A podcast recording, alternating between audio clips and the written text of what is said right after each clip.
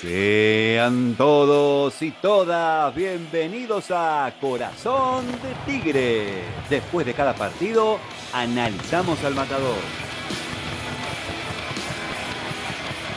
Empatamos en victoria con Huracán, uno de los mejores equipos del torneo. Tigre mostró por momentos buen juego, pero no alcanzó. Ah, lo peor, perdimos a Colidio para el próximo partido. Mi nombre es Germán Cay, no estoy solo, como siempre me acompaña, está a mi lado Diego Cabral La Fonseca. ¿Cómo estás, Diego? ¿Qué tal, Germán? Muy buenas noches. Un empate ante un equipo que si ganaba quedaba puntero, se valora el esfuerzo de los muchachos. Y como siempre te decimos, seguinos en nuestras redes sociales y suscríbete a nuestro canal de YouTube. Y ahora lo importante, a lo que vinimos, el análisis de este Tigre 1, Huracán 1. Primero habría que decir que estamos eh, para pelear mano a mano. En esta última etapa, por lo menos, y jugando de local, hemos recibido a Atlético Tucumán puntero, terminamos empatando, a River, quizás uno de los equipos que mejor, mejor juega o que mayor cantidad de recursos tiene, terminamos empatando también.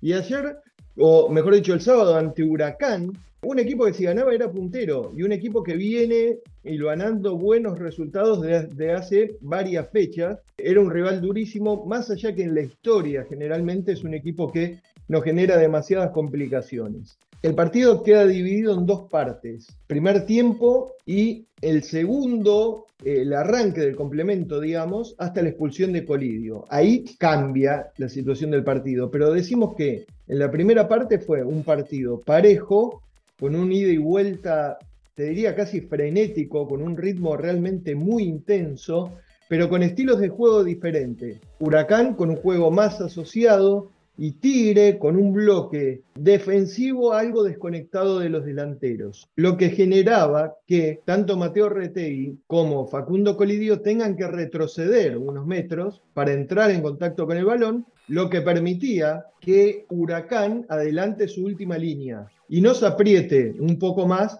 Contra nuestro arco hay una jugada que es muy clara, en un intento de contragolpe de Tigre que a Retegui le termina cometiendo una infracción saliendo prácticamente del círculo central. O sea, fíjate en qué posición estaba ubicado y es algo que le genera un inconveniente o, un, un, obstáculo más, podríamos decir, a los delanteros, que es tener el arco rival muy lejos. Este, más allá de que la estructura de equipo que tiene Tigre Colidio siempre aparece unos metros más atrás. Como situaciones más claras, podemos marcar a los dos minutos una excelente tapada tras un desvío de Rofo con el pie eh, en el arranque del partido nomás. Y tenemos que marcar, bueno, en el gol de Huracán, que empezamos perdiendo este partido, y se vuelve a dar una situación que en este caso salió mal, pero que se repite habitualmente, que es eh, esa costumbre que tiene X Fernández de cuando recibe la pelota hacer como una vueltita, un rodeo como para acomodarse, y Huracán vivo,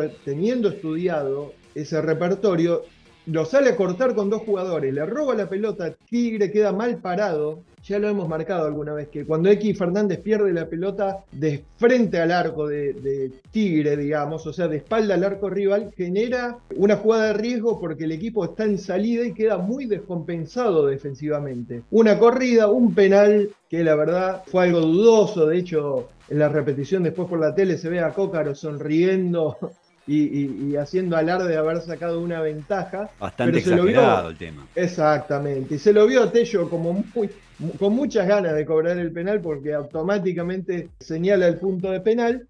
Y después tenemos que otro factor a marcar, que era la ausencia o la, poca actividad o, participación tanto de Castro como de Zavala. Lo que hace que Tigre quede partido en la mitad de la cancha y no tenga jugadores que puedan abastecer a los delanteros. Esto se da hasta qué? ¿Hasta qué momento? Hasta el momento del gol. Una jugada que arranca Zavala yendo del medio hacia la izquierda y empiezan los movimientos de Castro y Prieto que termina prácticamente como un segundo nueve adentro del área con unos toques con Colidio también. Centro de Castro y la definición del goleador, del goleador de Tigre del goleador del campeonato para poner empate. Y como no podía ser de otra manera, el gol de Tigre, como casi todo el campeonato, tiene que ser analizado con 7.500 repeticiones. Una jugada que demoró creo yo, más de tres minutos. Eh, una locura, es algo que realmente no termina de ser efectivo este tema del VAR. Eh, realmente dilata muchísimo, corta el juego, corta el clima del juego, porque en ese momento Tigre había empezado a generar o por lo menos a tener intención de ir para adelante. Y una jugada para destacar, la cantidad de toques, los movimientos precisos y con buena velocidad, que es algo que tiene aún más valor cuando le imprimís velocidad, precisión y vas para adelante. Eh, vos podés tener la pelota 70 minutos de los 90, pero si tocas permanentemente para atrás y no cruzás la mitad de la cancha, no le vas a hacer daño a nadie. Eh, por eso uno a veces exige o critica el sistema de jugar permanentemente para atrás. El gol se hace en el arco de enfrente y hay que ir para adelante, no queda otro. Y después Tigre tiene un par de jugadas más un cabezazo de Retegui y también antes un remate de Prieto que termina sacando a Chávez el arquero de Huracán. Termina el primer tiempo 1 a 1, un partido decíamos con mucho desgaste, cansancio sobre todo para Retegui, que tuvo que, como decíamos, retroceder mucho tiempo o, en muchas oportunidades hasta casi mitad de cancha para tener contacto con el balón un jugador de un físico importante que obviamente eh, eh, esos movimientos, esos traslados de ida y vuelta generan un desgaste mayor que en un jugador quizás con una contextura física menor. Pregunto, ¿fue voluntario lo, de Retegui? ¿Bajar tanto para recibir la pelota o se trata de una cuestión estratégica? ¿O porque no la recibe? sí, el tema me parece, eso lo podría contestar Martínez directamente, pero a lo que yo voy es que si vos sos delantero y no te llega la pelota, en un momento no te vas a quedar parado esperando el tiempo corre arriba, vas a venir a buscar a decir, bueno, a mostrarte o a tratar de generar alguna alternativa para generar una presión de huracán, sobre todo en la salida y con mucha gente que atoraba permanentemente a los jugadores de Tigre, quizás a los, a los laterales que, que son habitualmente la salida del equipo de Martínez. El segundo tiempo ingresa Prediger por Zavala, vuelve el capitán a formar parte del equipo que venía algo tocado y se estaba preservando para el partido del próximo martes con Godoy Cruz. Hay una muy buena jugada en donde Prediger habilita con un pase exquisito, cara interna, pie derecho, un globito podríamos decir, este, para habilitar a Colidio, que bueno, no termina definiendo bien y la pelota termina en el córner. Un tiro libre de Castro desde el borde del área del costado de la platea. Y también una jugada de muchísimos toques sobre la mitad del campo hacia la platea a un toque, una velocidad y una precisión donde termina explotando en una corrida de Menosi, desborda, tira el centro y Retegui no alcanza a conectar. Se lo veía con chances a Tigre, pero evidentemente la expulsión de Colidio cambió, como decíamos en, el inicio, el esquema y Tigre termina eh, prefiriendo, me parece, defenderse y solo ante una oportunidad generar algún ataque. A todo esto sumamos el cansancio de Retegui, que se tuvo que comer solo, digamos, o bancar solo el, todo el frente de ataque. Este, y de hecho el partido termina con un remate de él casi de mitad de cancha, tratando de sorprender a Chávez. Insisto, me parece que fue un punto justo que los jugadores hicieron muchísimo esfuerzo y jugamos contra un equipo que, como decían en el inicio, si ganaba era puntero, o sea, era un equipo que viene en racha, que viene haciendo una muy buena campaña. Justo empate, pero a pesar de todo, me quedo con la sensación, y sobre todo por lo hecho en el primer tiempo, de que lo podríamos haber ganado. Y ahora vamos al podio, los tres mejores para Corazón de Tigre. El puesto número 3 es para el puesto número 3 va a ser para Manuel Rojo, que tuvo dos intervenciones clave, me parece, en el partido. Una en el inicio, la que comentaba, sacando la pelota con el pie después de un desvío. Y una en el segundo tiempo, un cabezazo de pique al suelo que termina sacando a mano cambiada.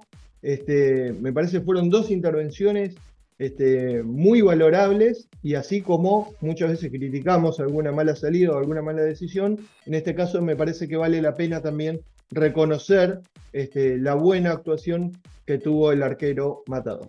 Y ahora el puesto número 2.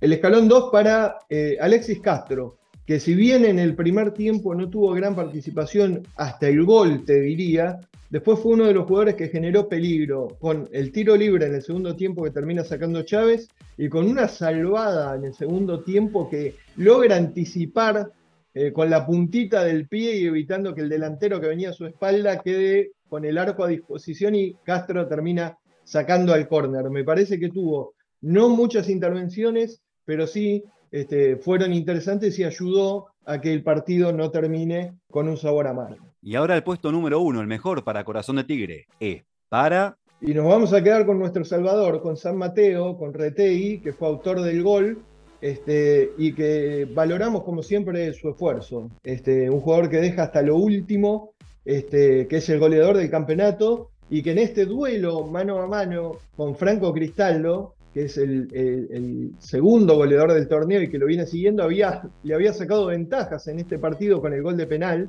Este, y luego Mateo, con su empate, mantiene la diferencia y mira a todos desde lo más alto de la tabla de goleadores.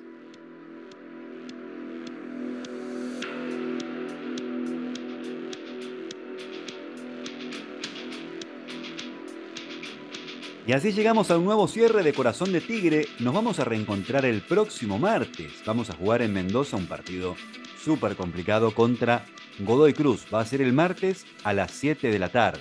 Exacto, y va a ser el partido correspondiente a la fecha número 19. Ya quedan nueve fechas para que termine este torneo Binance contra Godoy Cruz en Mendoza con arbitraje de Nazareno Araza un partido difícil, martes 13, para aquellos que son supersticiosos, ya van a tener que empezar a hacer algunos movimientos para tratar de conseguir alguna ayuda. Lo que es concreto y cierto es que no va a jugar Facundo Colidio, que fue expulsado en el partido ante Huracán.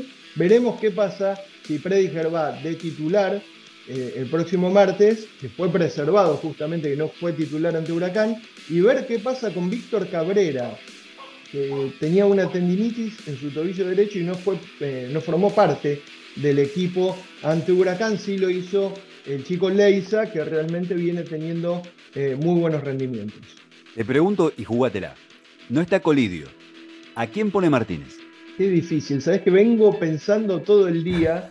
este, va a estar seguramente, creo yo que va a estar seguramente entre Zavala y Proti.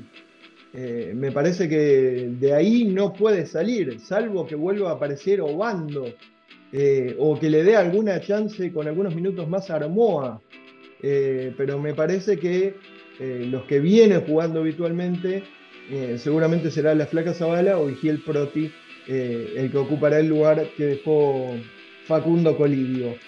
Para cerrar, Germán, dos noticias. Una, la reserva le ganó 2 a 1 a Huracán con goles de Mateo Cáceres y Franco Saavedra.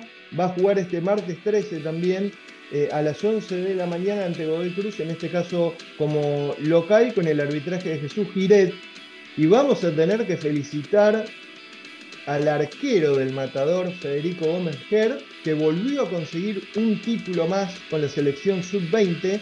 En este caso eh, la Copa, un cuadrangular amistoso, la Copa Intendencia de Maldonado jugada en Uruguay. Argentina le ganó 2 a 0 la final y Federico Gómez fue arquero titular. En la apertura contra Brasil descansó en la segunda fecha y volvió a ser titular ante Uruguay en la final. Un nuevo título para el joven arquero matador, así que le mandamos las felicitaciones a Fede y un orgullo obviamente que lleve la camiseta de Tigre a la selección nacional. Impresionante. Eso fue todo, nos reencontramos el martes que viene.